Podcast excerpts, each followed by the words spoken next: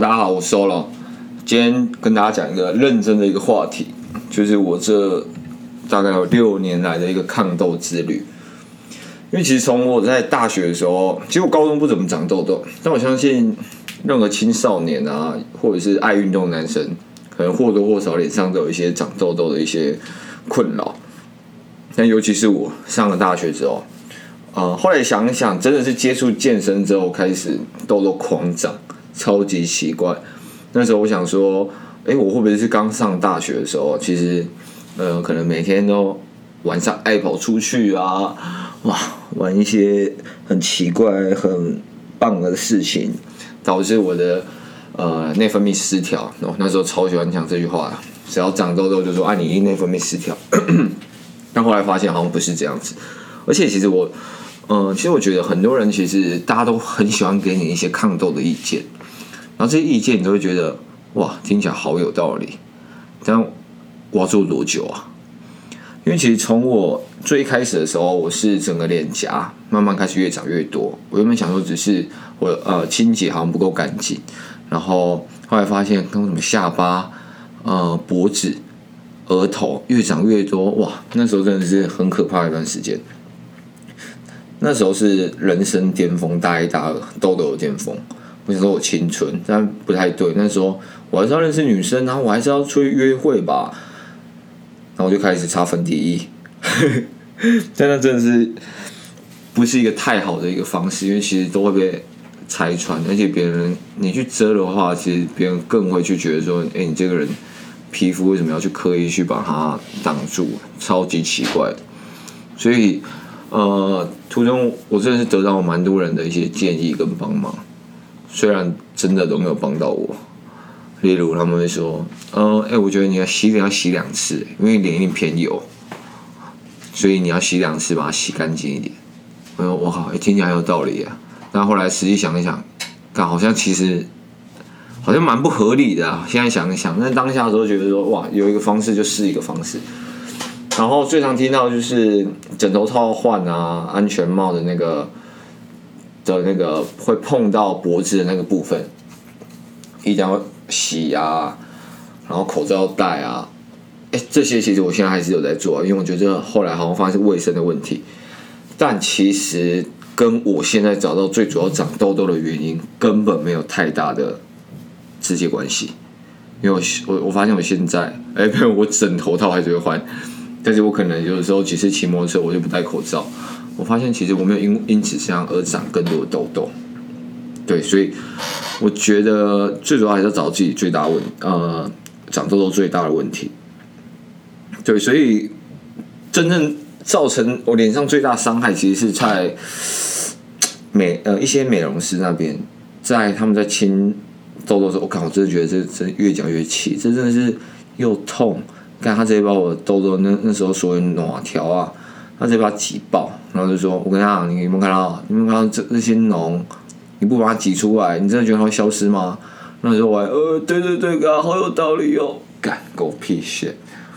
然后后来我脸上现在坑坑巴巴，全部都是一些比较不专业的美容师硬挤出来的一些伤口。因为我相信，我后来还是有去接触到一些不错的美容师啊，我觉得他们现在给的一些服务跟一些。清粉刺都好像比较科学一点，就比较不会那么的本土炼钢，就是有点经验谈在。哦，你这个痘痘就是硬要把它干掉。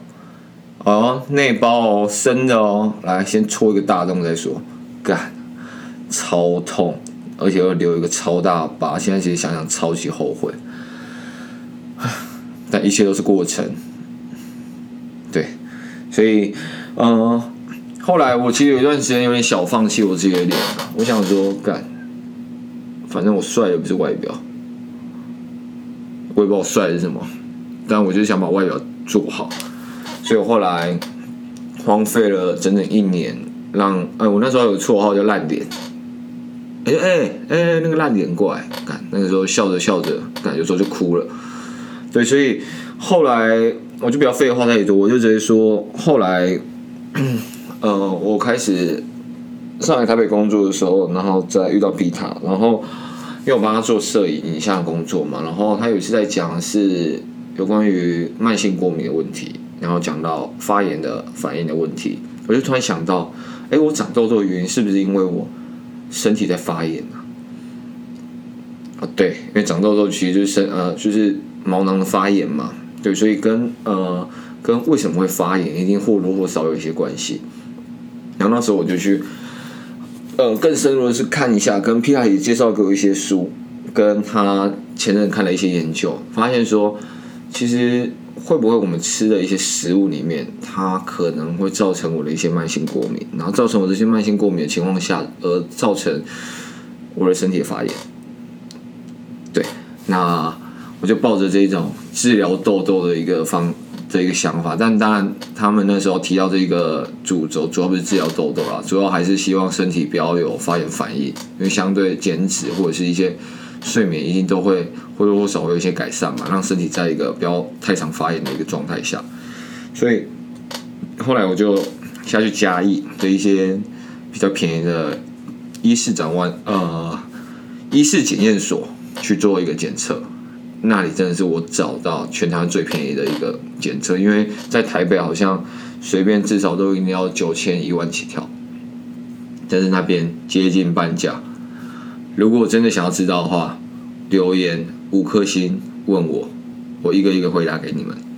然后再教你们不用过去也可以拿到这个优惠的方式。对，然后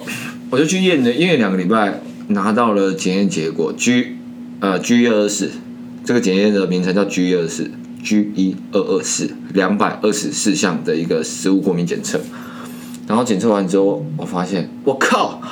我所有。不管是一些慢性或者急性过敏的东西，都是我平常很常吃的东西。例如，我先讲急性过敏好了，我的猪肉、虾子、呃蛋白都是我的急性过敏，超级奇怪，这些东西我平常吃爆。但比较比较特别的是我的慢性过敏那边，尤其是重度慢性过敏，我在嗯。那个是叫乳制品、鸡蛋，还有一些高丽菜、花椰菜等等的，我都直接是重度过敏的状态。我就想，哇靠！我上礼拜至少四天吃了这种组合，就你会健身完你会配个乳清，然后下去自助餐的时候，你就会夹个高丽菜、花椰菜，夹个蛋，然后配一些肉。那如果你那时候比较穷的时候，你吃一些猪肉也很合理。然后这些东西我全部都过敏，我想说，真是太奇怪了，呃，这就发现好像有那么一点点巧合在这里，然后我就抱着一个实验精神，我就想说，那我这些食物过敏我全部戒掉，就变成说我在健身，因为大家有在健身会知道，我们可能吃的一些蛋白质要到呃可能会到体重的一点五倍到两倍左右嘛，那所以我就把我这些蛋白质的摄取全部都换成我不会过敏的鸡肉。鱼肉、牛肉，然后我就破产了。而且那些乳清蛋都不能吃之后，呃，我大概不吃了大概有将近四个月以上。然后我在不吃的情况下，我早上有时候会吃一些益生菌，然后希望可以让肠肠道整复一下，因为我们肠胃道的。空间就这样嘛，那我们当然希望它好菌可以多一点。那相对的话，它的肠我的肠胃问题应该可以获得改善。对，然后就这样持续了四个月之后，我慢慢发现，其实我比较不会脸上会突然红一块红一块，然后会突然我我有时候真的吃完一餐之后，我会突然脸有一边很痒，然后我就长，呃，我就长一个。就好像有点小小的肿起来，但我知道那不是痘痘，但它就是肿起来了。然后你就很痒，就一直抓一直抓它。它千万不要白目去挤挤它，因为你一挤它，它就发炎，然后它就开始长变成痘痘。但这种情况很奇怪。后来我发现，看它会不会是我就是一个急性过敏的征兆。然后后来戒掉那些东西，就完全没有这些征兆，而且我是真的那段时间减脂的效率好很多。特别好很多。哎，讲到这边，我先跟大家说，我，嗯、牙齿因为牙套关系，我装了两颗很大的石石膏吗？还是什么？他就放我牙齿，希望我的的那个牙齿的，呃，可以矫正我的咬是比较稳定的。对，所以我讲话会好像嘴巴有含什么东西一样。超级不舒服，但是没有办法。然后后来真的发现，因为改善一些避开食物过敏，然后皮肤越来越好的情况下，我又看到了口服 A 酸。那大家应该会知道，其实，在去看皮肤科的时候，大部分医生就开抗生素嘛，然后外擦的可能 A 酸或者是一些其他的一些呃药物。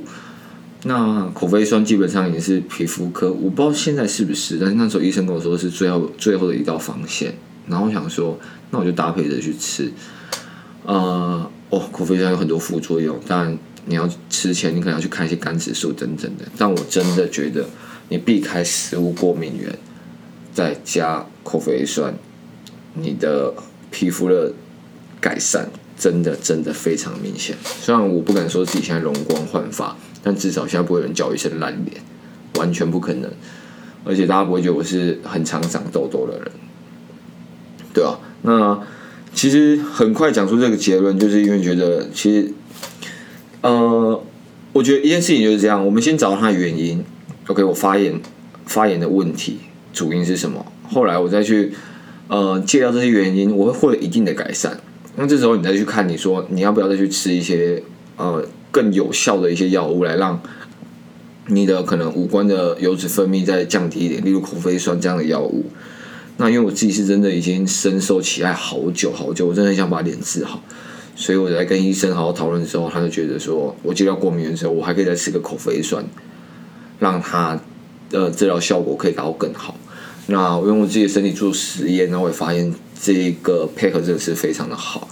对，所以。我是最近身边很多长开始爆长痘痘的朋友们都来跟我来聊一些这些事情，然后